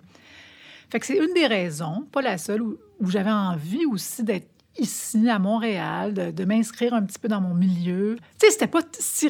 Là, j'ai l'air de dire oui, j'ai voulu faire ça, mais ça faisait partie de la chose, puis j'étais pas sûre que ça marcherait parce que j'étais un peu vieille. Puis, tu sais, à un moment donné, ils veulent pas t'en donner parce qu'ils disent si elle n'a pas travaillé rendu à cet âge-là, c'est parce qu'elle n'est pas capable ou Mm. quelque chose. Donc, je trouvais que j'étais à la limite pour pouvoir entrer. Puis j'ai j'ai eu de la chance parce que c'est vrai qu'Annie et ses hommes, c'est arrivé tout de suite. Puis ça a été une série qui a marché. Les gens étaient un peu étonnés, il me semble, à cette époque-là, de te voir à la télé, là, les, Oui. les gens qui te connaissaient au théâtre. Oui, je peux. Ça, c'est difficile à dire pour moi, mais sûrement. Tu sais, je suis très bien tombée. Puis après ça, on dirait que ça a déboulé. Puis j'ai, fait que j'ai eu la chance. Heureusement que ben, j'avais eu autre chose avant. J'avais eu un petit peu de sous le signe du lion. Après ça, j'ai toujours travaillé à la télé. Tu sais, ça m'a quand même ouvert beaucoup de portes en ce sens que ben, c'est une série à succès. C'était bien écrit. Tu sais, les gens aimaient beaucoup ça. Puis là, après ça, ben, ça, a continué, ça a roulé. Puis euh, je me trouve chanceuse parce qu'un peu plus tard, peut-être que j'aurais pu moi, je dis toujours, c'est toujours le premier qui est important parce que, tu sais, il faut toujours qu'on te donne une chance dans n'importe quel médium. là. Fait que ça, ça, ça sais, Si j'avais commencé plus tôt, j'aurais sûrement eu une carrière plus, je sais pas exactement, mais ça a donné qu'au moment où j'ai, j'ai eu envie, ça a marché. Fait que ça, c'est une chance aussi. Puis j'en fais encore. Pourquoi est-ce que c'était important pour toi d'être euh, reconnu dans l'œil du public, que, que les, les gens sachent t'es qui? Premièrement, ben là, là, ça va avoir l'air vraiment. euh, ben, on va dire les choses comme elles sont. Personne n'écoute ce balado-là de toute façon, donc c'est pas très grave. Tu peux faire toutes les Non, mais je peux dire ça, on peut dire, c'est des- choses qu'on se dit en tracteur. Quand tu fais du théâtre, tu tu fais le tour du mettons que tu es avec Robert Lepage, tu fais le tour du monde, oui, oui, puis j'ai fait Stratford, puis j'ai fait ici, puis je travaille avec les plus grands, puis tout ça. Puis là, tu fais une pub. Puis là, le monde, hey, ça commence à bien aller ta carrière, hein? fait que pour les gens, les gens, pour eux, quand même, c'est comme si tu es sérieux à partir du moment où vous faites de la télévision. Il y a quelque chose, bon, j'exagère, mais il y a comme quelque chose où est-ce que c'est comme important pour tout le monde, mais pour toi aussi, c'est pas juste ça, mais je veux dire, il y a- cet aspect-là aussi. Ça, c'est un aspect euh, à côté, mais c'est sûr qu'on on, on parlait de ça, nous autres, en, en, entre acteurs qui en faisions moins au moment où on en faisait. C'est ça, de dire, c'est comme si on n'avait rien fait. mais c'est pas que pour ça. Je pense que c'est pour toucher à tous les aspects de ta pratique. Mais c'est aussi le fun. C'est le fun d'être inscrit dans ta société, dans le. Puis, puis aussi, faut le dire maintenant aussi, tout est lié. Tu sais, je pense que faire que du théâtre, probablement, tu peux pas gagner ta vie. Malheureusement, ça, faut dire ça. Il n'y a pas de volonté politique. Il y a des pays où est-ce que si tu fais du théâtre, Ouais. tu gagnes ta vie très bien, ce qui n'est pas le cas ici. Fait qu'il y a beaucoup, beaucoup, beaucoup de, différentes raisons pour lesquelles. Pour rejoindre un public, pour, pour être avec sa communauté d'acteurs, parce que c'est d'autres thèmes qui sont traités, parce que c'est une autre façon de travailler, puis que plus tu touches à de choses, comme faire du cinéma, c'est autre chose aussi, faire de la télé, c'est quelque chose, faire du théâtre, puis le mix des trois, moi, je trouve que ça te rend euh, plus complet, tu sais. Mais en même temps, si quelqu'un fait que de la télé, c'est ça. Je pourrais pas faire que... Tu sais, j'aime ça faire les trois, là. Quoique maintenant, je fais moins de cinéma, mais bon. Un de mes rôles euh, préférés dans ta cinématographie, Mhm. c'est ton rôle dans Le Bonheur, c'est une chanson triste de Moi François Delisle. Ah, je suis contente parce que moi aussi. en 2004. Très beau film dans lequel tu joues donc une publicitaire qui décide de, de lâcher sa job et de partir comme ça dans la ville avec une caméra à la main et de demander aux gens c'est quoi le bonheur pour vous? Il y a beaucoup de gens qui disent que tu es mystérieuse, mais j'ai l'impression que dans ce rôle-là, on, on a accès à, à une part de toi qui est, qui est assez authentique. Est-ce que, je, me trompe? Ben moi, je trouvais que c'était peut-être le film qui me ressemblait le plus. Puis étrangement, euh, un autre que j'ai failli refuser aussi. Ça, c'est moi. Je suis toujours un peu comme. je me souviens, François Delisle, j'avais lu ça, puis j'étais comme, ouais, mais c'est un drôle de rôle parce qu'elle pose des questions à tout le monde, mais elle n'existe pas. Fait que je dis, je veux quand même qu'on la sente. Bon, fait qu'on aura... Il a dit oui, oui, oui. Puis à un moment donné, je me souviens, il m'avait dit, fais-le, fais-le, tu le regretteras pas. Puis j'ai fait, OK. Tu sais, c'est comme il m'a lancé un cri du cœur, puis j'ai fait, OK, OK, j'ai aimé. Peut-être que j'aime ça qu'on me prie un peu, je sais pas. puis c'était, le c'était vraiment la plus belle expérience que j'ai eue presque au cinéma parce que, bon, elle s'appelait Anne-Marie. Ça avait l'air improvisé, mais c'était tout écrit. Hein? J'ai rien, rien, rien improvisé. Ça ressemble vraiment à un documentaire. Oui, il y a même des gens qui. Puis du fait que je porte, ça apportait mon nom, c'est ça portait à confusion, tu peux penser. Mais j'aimais ça, puis je trouvais que. je- Puis c'est drôle parce que François, on voit une scène où je suis une publicitaire, tu sais, en genre de complet, un peu les, les rôles qu'on me donne. Puis lui, il en il me connaissait pas, mais il en revenait pas comme donne ces rôles-là. Il trouvait que il trouvait que c'était pas moi. Fait que c'est le seul. Comme il m'a vu vraiment, lui. C'était un clin d'œil pour lui de montrer quelque chose qui était pas moi. T'es capable mais de faire autre chose. mais que, ben, j'avais fait autre chose, tu sais, mais il trouvait que. Il me l'a dit après, ça, que. Ça, il semblait toujours bizarre qu'on me donnait des, des femmes en, en complet, puis tout ça. Puis, parce qu'il avait vu No. Il avait beaucoup aimé le film No de Robert. Comme nous tous. Puis euh, je pense que c'est là qu'il m'avait connu, ou en tout cas, qu'il avait eu le désir de travailler avec moi. Fait que je, je trouvais ça le fun qu'un cinéaste pose un regard sur moi qui était. où je pouvais exister, puis je pouvais jouer. euh, justement, pas jouer, entre guillemets, là, je fais des guillemets, de pouvoir être un peu. Évidemment, c'est pas, pas du tout moi, ce fille-là. là. Je ferais jamais une affaire comme elle fait, elle lâche tout, puis tu sais, elle a sa caméra à l'épaule. Premièrement, je filme rien. Moi, je- c'est une démarche de cinéaste, là. Mais je trouvais quand même que je pouvais être libre, puis que si... je- Moi aussi, un peu, quand je regarde ça, je, je l'aime encore, le film. Je trouve que c'est un beau film aussi. Les gens l'aiment beaucoup, ce. C'est un film qui n'est pas si connu que ça, mais quand même qui a, qui a- qui a eu une belle euh, trajectoire. Puis je reçois toujours des beaux commentaires sur ce film-là. Puis j'aime, je suis fière de, de- de ce que j'ai fait là-dedans. J'aime ça. C'est vrai que jusqu'à un certain point, ça me ressemble beaucoup plus que tout, ce- tout ce qu'on s'imagine sur moi. Ouais. Ce que j'aime beaucoup dans ce film-là, puis ça peut ressembler à un détail, mais je pense que c'en est pas un, c'est que euh, il fait chaud, c'est la canicule à Montréal, Ouais. puis vous avez l'air d'avoir chaud pour vrai. Oui, puis il n'y avait pas de canicule. J'avais Ah toujours un petit. Ben non, il y avait toujours un petit euh, push-push. Mais j'ai l'air vraiment d'avoir chaud. Je suis toujours un petit peu mouillée, mais c'était pas une canicule. Mais c'est ça que je dis, il est vraiment bien le film pour ça, parce qu'il a l'air comme tout un peu documentaire, mais il l'est pas du tout. La scène culte dans No, est-ce que tu es, est-ce que t'es tanné d'en parler? Non, pas vraiment. À quel moment tu as compris que ça avait pris cette ampleur-là? Parce que c'est un film qui a connu, je pense, un certain succès lorsqu'il est paru, mais pas tant que ça. Puis là, Non, il s'était fait démolir. Ben, il il s'était fait démolir. Ah Donc, film de Robert Lepage, paru en 98. Ah oui, qui avait fait l'ouverture du Festival des films du monde. Y avait comme un, vraiment un bon buzz. Ça avait été une super belle première. Tout le monde aimait ça. Puis on s'est fait vraiment démolir. Mais le bal était parti avec Robert Lévesque, je pense, dans, Mm. dans 24 images peut-être. Puis hey, lui, il avait vraiment pas aimé ça. Il allait pas avec le dos de la cuillère. Ça, Robert, Quelqu'un m'avait dit que... Je pense que c'est Marie Gignac qui jouait dans le film, qui est merveilleuse. Elle a dit que quand elle l'a lu, elle s'est assise à terre dans le magasin tellement c'était fait. Fait que je l'ai jamais lu, moi, vraiment. mais, euh, puis bon, Robert Lévesque... euh, C'est un homme j'ai beaucoup d'admiration. Non, mais non, j'ai beaucoup d'admiration. Tu sais, j'étais un vrai critique. J'ai pas de. a- moi, je, je dis pas ça pour dire quoi que ce soit, parce qu'il y a beaucoup de choses que j'ai aimées qu'il a écrites aussi. Puis ça, bon, il a bien le droit de. Puis peut-être qu'il pense encore. Bon, écoutez, c'est comme ça. Donc, la critique a quand même démoli le Elle a tué le film, Hmm. faut le dire. Le film, je pense qu'il était parti avoir une belle, un bel envol, puis ça a été violent. là. Puis beaucoup de monde s'est repris après en disant, je pense qu'ils s'attendaient... C'est un- petit film fait pas de budget, mais en fait, qui est devenu un film culte. Puis finalement, c'est ça qui est beau du cinéma, c'est que ça reste. Donc, le film existe, puis il est aimé, puis regardé par les jeunes aussi encore, donc euh, tant mieux. Puis je l'ai revu, puis c'est pas pire quand même. Non, c'est bon parce que des- j'avais un drôle de rapport parce que des fois, on- je regardais ça, puis on a fait ça vite, puis l'éclairage, puis tout ça. Puis c'est quand même Pierre Mignot qui a fait la caméra quand même, mais tu sais, c'était, c'était, c'était un petit film. Sans, sans prétention, sans ambition, mais que je pense qu'il a marqué certains cinéastes après. Je pense qu'il y a eu quand même un petit... euh, Puis la scène du restaurant, je sais pas trop pourquoi. Ça, c'est vraiment difficile à savoir pourquoi tout à coup quelque chose est un petit peu euh, une scène culte. Puis c'est tant mieux, tu sais. mais je m'en souviens encore, là, tellement... Mais ça, ça, ça venait du théâtre avant. Donc, je l'ai joué beaucoup, beaucoup, beaucoup, beaucoup au théâtre. Macha Limonchik a joué aussi parce qu'elle me remplaçait. Puis je pense qu'elle a même contri- elle a contribué à l'écriture de la scène parce qu'on la changeait, la scène, selon les contextes, parce que c'est des scènes improvisées. hein. Puis- Improvisé. Oui, je l'avais improvisée, cette scène-là. Oui. Mais pas, pas dans le film, mais au théâtre, Mm. oui. On est colonisé, tabarnak. euh, Oui, mais ça, là... c'est de l'improvisation. Oui, mais ça, tu sais, je te dirais, ça fait tellement longtemps parce qu'elle a changé cette scène-là. Je sais, Elle est passée de Macha à moi, tout ça. Fait elle se transformait avec le temps, puis... euh, Donc, c'est dur de savoir, là. Je me c'est, flou dans ma tête, mais c'est tout improvisé, oui. Bien, toute la scène du restaurant est improvisée. On l'avait improvisée, puis on l'avait écrite après à la main, tu sais.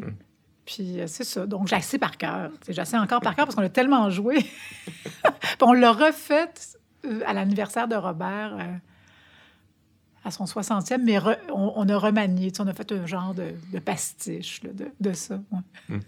On a beaucoup dit que tu étais exceptionnel dans cette scène-là, puis c'est très, très vrai. Mais quand je l'ai revu en préparant cette entrevue, je mesurais à quel point Richard Fréchette et Marie Gignac sont absolument exceptionnels. aussi. incroyable. Ils sont tellement drôles. Mais cela dit, je l'ai revu. oh, Oui, je suis allée voir les sept branches, fait que c'est le fun à revoir aussi avec d'autres acteurs. là. Mais c'est sûr que nous, on a, on a notre musique, on l'a écrite, c'est-à-dire qu'on, comme on l'a improvisé, c'est ce qu'on est, tu sais, c'est ce qu'on, c'est notre nature qui est là, tu sais, c'est, euh, ça fait partie de nous. hein. Tes amitiés avec, euh, avec des actrices euh, plus vieilles, est-ce que c'est ça a été marquant dans ton parcours? Monique Miller, par exemple. Ben Monique, je l'ai rencontrée plus tard. Et puis, euh, oh, j'étais contente. C'est marquant parce que Monique, elle le savait pas, mais je la regardais, je l'ai dit parfois, ça, je la regardais en entrevue, puis elle disait, moi, je vais à New York, puis je vais voir des pièces, puis je vais à Londres, puis je trouvais ça, je me disais, waouh, c'est le fun. puis j'ai fait ça, tu sais, j'ai- un peu suivi ses traces. Puis quand je l'ai rencontrée, là, on est devenus amis, on se parle tous les jours, Monique et moi. à peu À tous les jours? ben, tu sais, trois fois par semaine, depuis la pandémie, là, je te dirais, depuis le début du confinement, là, j'appelle Monique, parce que Monique, elle a 85, à peu près, là. Puis elle a été confinée, fait que, tu sais, on s'appelle, on parle une heure, a de la jasette, puis j'envoie des trucs, puis des trucs à regarder, puis tout ça, tu sais, on- En tout cas, puis euh, j'ai pas été déçue. C'est une femme qui est encore très vive, généreuse, euh, euh, allumée, euh, en fait, un modèle de ce que j'aimerais peut-être devenir. C'est-à-dire plus tard, ça, ça- ça nous fait des modèles. Ça fait, OK, je peux me projeter jusqu'à 85 sur scène. Puis j'ai rejoué au théâtre avec elle il y a deux ans. J'ai joué avec André Lachapelle, qui elle aussi, ça a été important. Pour différentes raisons. André, parce que, premièrement, bon, c'était une super actrice, super femme, super moderne. Une autre qui était très, très, très moderne. Quand tu penses à sa vie, la vie qu'elle a menée, euh, bon, enceinte hors mariage à l'époque, tout ça. Ces femmes-là étaient quand même assez euh, marginales, modernes, tout ça, parce qu'être actrice, c'était pas loin d'être, euh, je sais pas quoi, fait- tu sais, c'était pas loin d'être une traînée, là, je, je veux dire, dans la perception, pas pour elles, parce qu'elles étaient connues, mais j'imagine quand tu décides de faire ça. Et André aussi, la même chose, très ouverte à la jeunesse. Et Monique, on sait, Monique Miller, c'est elle qui est allée voir Serge Noncourt en disant il y a, je sais pas, 20 ans, je veux que tu me mettes en scène. Donc, pas attache, pas genre, oui, on veut. Très ouverte à ce qui se passe chez les jeunes. Puis André Lachapelle, c'était pareil. Elle venait nous voir jouer, puis elle disait Ah, je trouve ça bon. Mon Dieu, je sais plus comment jouer. Je vous trouve plus. Tu sais, elle était très, très, très. Puis je trouve qu'elles ont passé le flambeau, puis elles nous ont encouragés. Hmm. Moi, j'ai eu des acteurs qui m'ont dit qu'ils ont moins senti la génération qui les précédait, les, les appuyer autant. Mais moi, j'ai trouvé que du côté des femmes, on nous appuyait beaucoup. elles sont d'un grand soutien. Puis là, moi, j'ai rendu mon tour parce que je suis un peu plus vieille. Fait que moi, j'espère pouvoir être comme ça pour les plus jeunes. Tu sais, je sais pas. Je, je vais voir. Hum. Mais on se sent jamais vieillir. On, pense toujours qu'on commence. Ça tombe sous le sens que pour euh, une créatrice, c'est important de rester en contact avec ce que les jeunes Oui. créent. Mais il me semble que c'est pas toujours le cas. Il y en a des vieux qui, qui s'encroutent. Ouais, mais tu remarqueras chez les interprètes, parce que souvent, on va dire euh, c'est incroyable, disons Jeanne Moreau, n'importe qui, Catherine Deneuve. euh, Là, je te parle des plus vieilles actrices. Là, Jeanne Ouais. Moreau est morte, là, mais. Ah, c'est formidable, elles ont accepté de jouer avec un jeune metteur en scène, un jeune réalisateur. Mais en fait, elles sont pas folles. Si tu fais pas ça, tu disparais. tu sais. Mais il faut que tu ailles vers les jeunes générations parce que, je veux dire, premièrement, regarde, c'est ça la vie. Tu sais, puis t'es même content. Moi, j'étais, vraiment contente, comme il y a deux ans. Toutes les jeunes metteurs en scène m'ont appelé, puis j'ai pas pu faire la moitié parce que j'étais prise. là. Mais j'étais comme, ah, OK, ça, c'est bien le fun. Je sais pas qu'est-ce qui se passe tout à coup. Tout le monde de 30 ans qui m'appelle. J'étais super contente, parce que je me disais, ah, ah, ah, tu sais, c'est d'autres- mondes là, qui arrivent. Puis là, tu vois, j'ai travaillé avec Félix-Antoine Boutin. Philippe Boutin, ça aussi, des jeunes, ils ont 30 ans. Puis c'est, autre chose, ça fait du bien. euh, bon, Est-ce que ça t'est souvent arrivé de te tromper en refusant un rôle? non. T'as un bon instinct? Oui. Ben, je te dirais, tu sais, au théâtre, je choisis ce que je veux faire. À l'écran, je peux pas dire que oui, je choisis. Il y a des choses où je dis non, non, ça m'arrive de dire non, c'est sûr. Puis quand tu dis non, c'est parce que tu le, tu le sens pas, là. Tu veux pas le faire. Ça fait que c'est très difficile. Peut-être une affaire au théâtre, mais j'aurais dû le faire, mais c'était même pas pour le rôle, c'était pour l'expérience. Puis, en tout cas, il est arrivé des trucs, mais en gros, non. On regrette plus peut-être des choses qu'on a faites. Comme quoi? Non, non, non, non, je- pas du tout. Parce que ce que je veux dire, c'est qu'au théâtre, on est là longtemps. Il faut vraiment choisir des choses qui nous plaisent. Parce que sinon, c'est un, un engagement de six mois à en faire une pièce. Fait que, tu sais, moi, moi j'ai la chance de pouvoir choisir mes projets. J'ai la chance de pouvoir en initier aussi au théâtre, de dire j'ai envie de jouer ça, d'aller voir des théâtres. J'ai pas fait souvent, mais ça m'est arrivé à deux, trois reprises. Quand tu regrettes d'avoir accepté un rôle, est-ce que c'est parce que le, le résultat est, est pas à l'avenant ou parce que c'est juste plate pendant Ouais. l'expérience? Ben, ça va ensemble, des fois, là. mais c'est pas arrivé souvent que j'ai regretté. Ça, ça va peut-être plus en début de carrière, là, mais depuis un bout de temps, moi, je peux dire que tous les projets que j'ai faits, euh, puis là, je parle, comme je dis, parce que j'ai pas une carrière là, en télé, là, wow, tu sais, dans le sens que le plus gros de ma carrière est au théâtre, mais je peux dire que je suis très fière des projets que, que j'ai faits. là. Donc, vieillir, est-ce que c'est essentiellement euh, agréable? Non. ben, vieillir, c'est inévitable. Est-ce que c'est agréable? Je pense que c'est pour tout le monde. Il y a des choses qui sont bien dans, dans vieillir, mais Il y a des gens qui disent que ça vient avec un, un apaisement, Oui, que j'envie. oui, ça c'est vrai. Moi, je peux dire qu'à 50, quand j'ai eu 50, ou la fin de la quarantaine, parce que j'étais quelqu'un d'assez, tu sais, je- bon, j'ai un background euh, génétique, je te dirais, là, tu sais, il y a de la dépression dans ma famille, il y a- donc je suis un petit peu sujette à, à de l'anxiété, pas de l'anxiété, mais des états dépressifs. Puis je, à partir de la fin quarantaine, c'est beaucoup à me nuiser, cinquantaine. Fait que j'ai jamais- compris exactement est-ce que c'est hormo- tu sais, est-ce que c'est hormonal, est-ce que c'est bon le fait de vieillir, tout ça.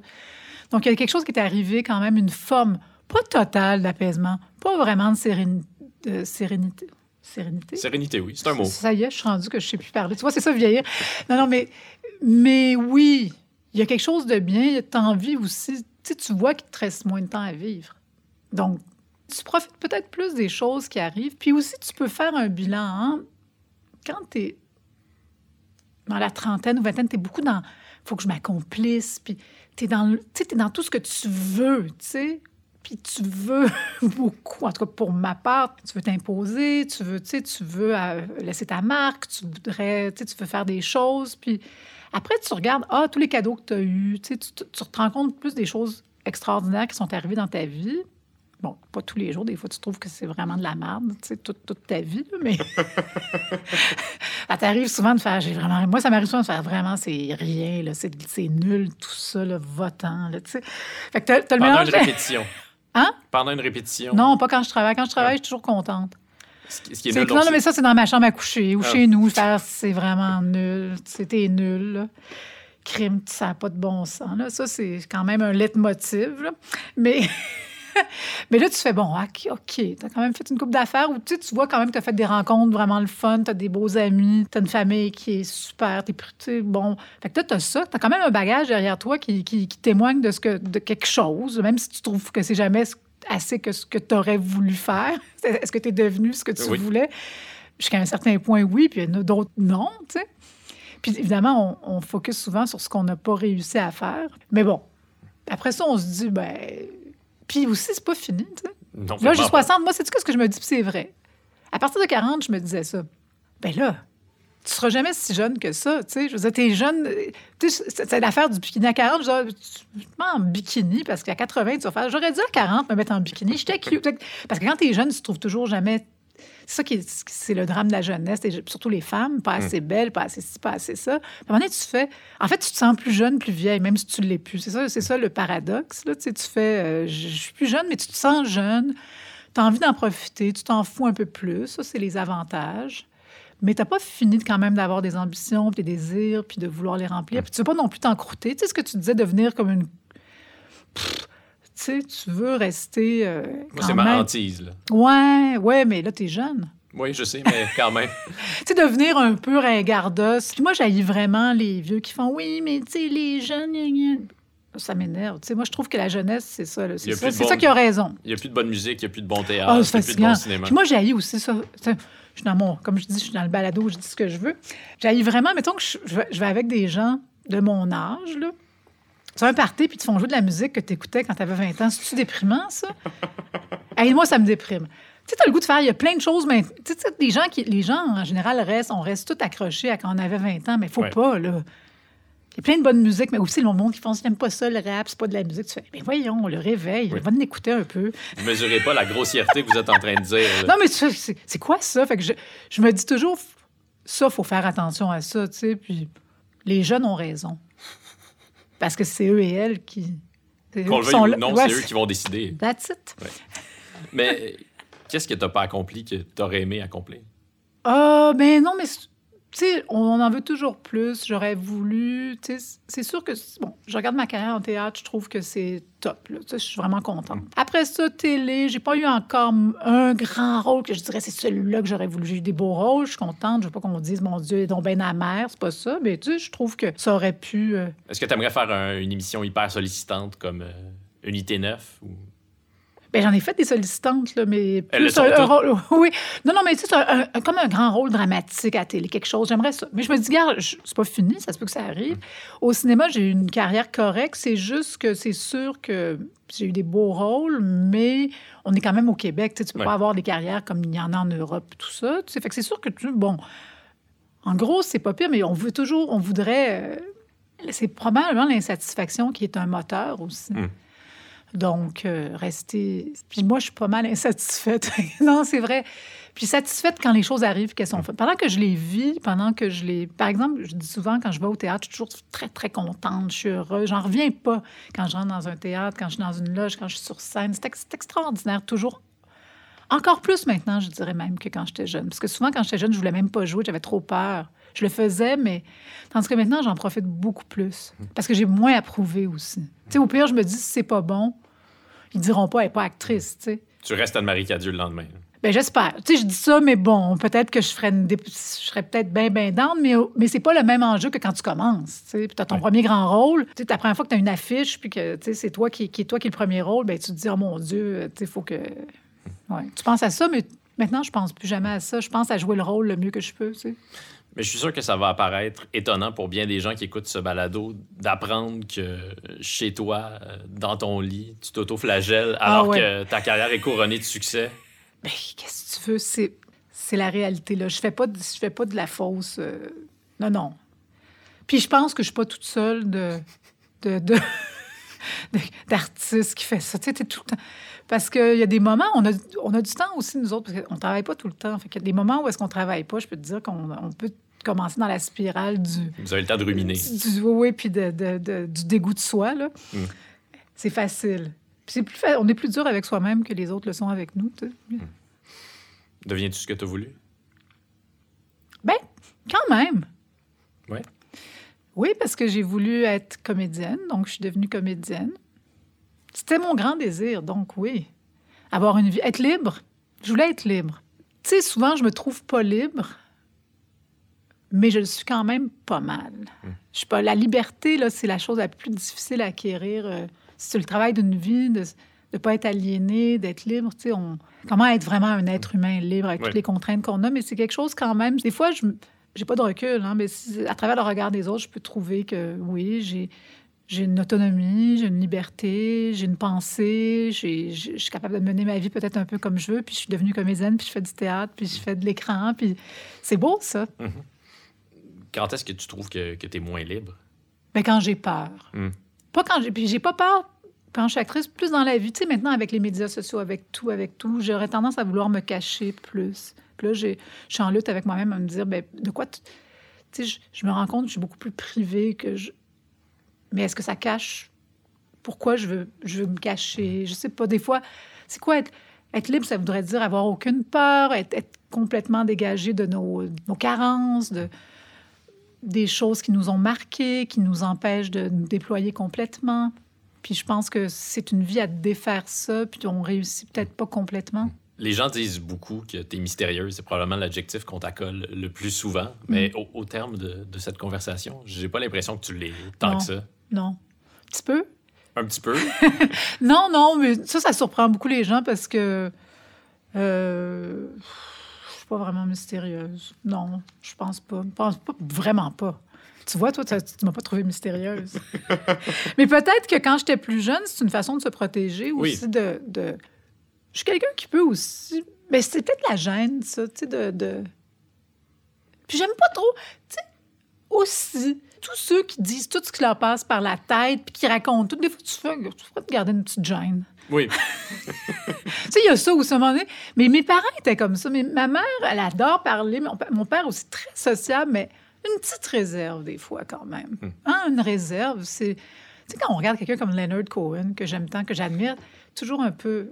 euh, bon, évidemment, le talent, le ci, le ça, mais une petite réserve. là. Oui. Hein, c'est beau, ça. Il y a une élégance dans la réserve. Ouais, quelque chose dans la réserve qui, qui peut être parfois de mise, mais en même temps, je me livre. Merci de t'être livré à moi avec Merci autant de générosité aujourd'hui. Merci Anne-Marie. Merci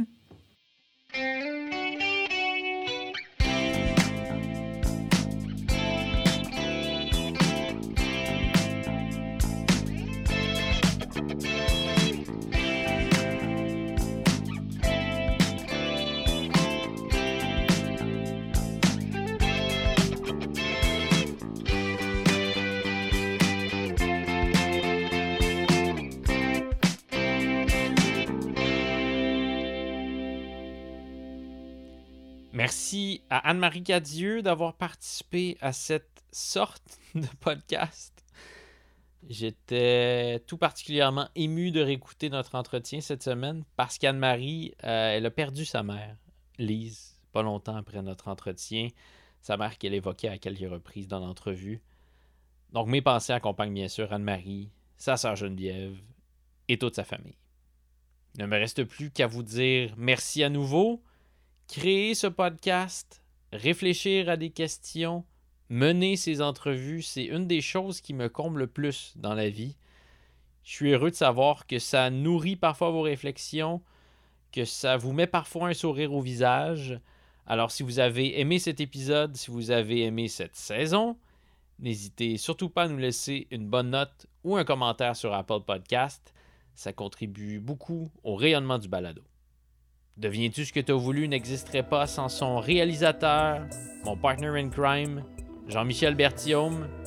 Je me sens très choyé de compter parmi mes amis Jean-Guillaume Blais qui signe le visuel, Anatole qui a repris la toune de Daniel Boucher et Vincent Blain du studio Madame Wood qui a toujours les bons mots pour apaiser ma nervosité. Merci à ma marraine radiophonique Karine Lefebvre, Kate, Nicole, je vous aime. J'espère que le temps des fêtes qui approche vous sera doux. Ici Dominique Tardif, qui vous donne rendez-vous très bientôt pour une troisième saison et qui vous souhaite d'ici là de devenir ce que vous voulez.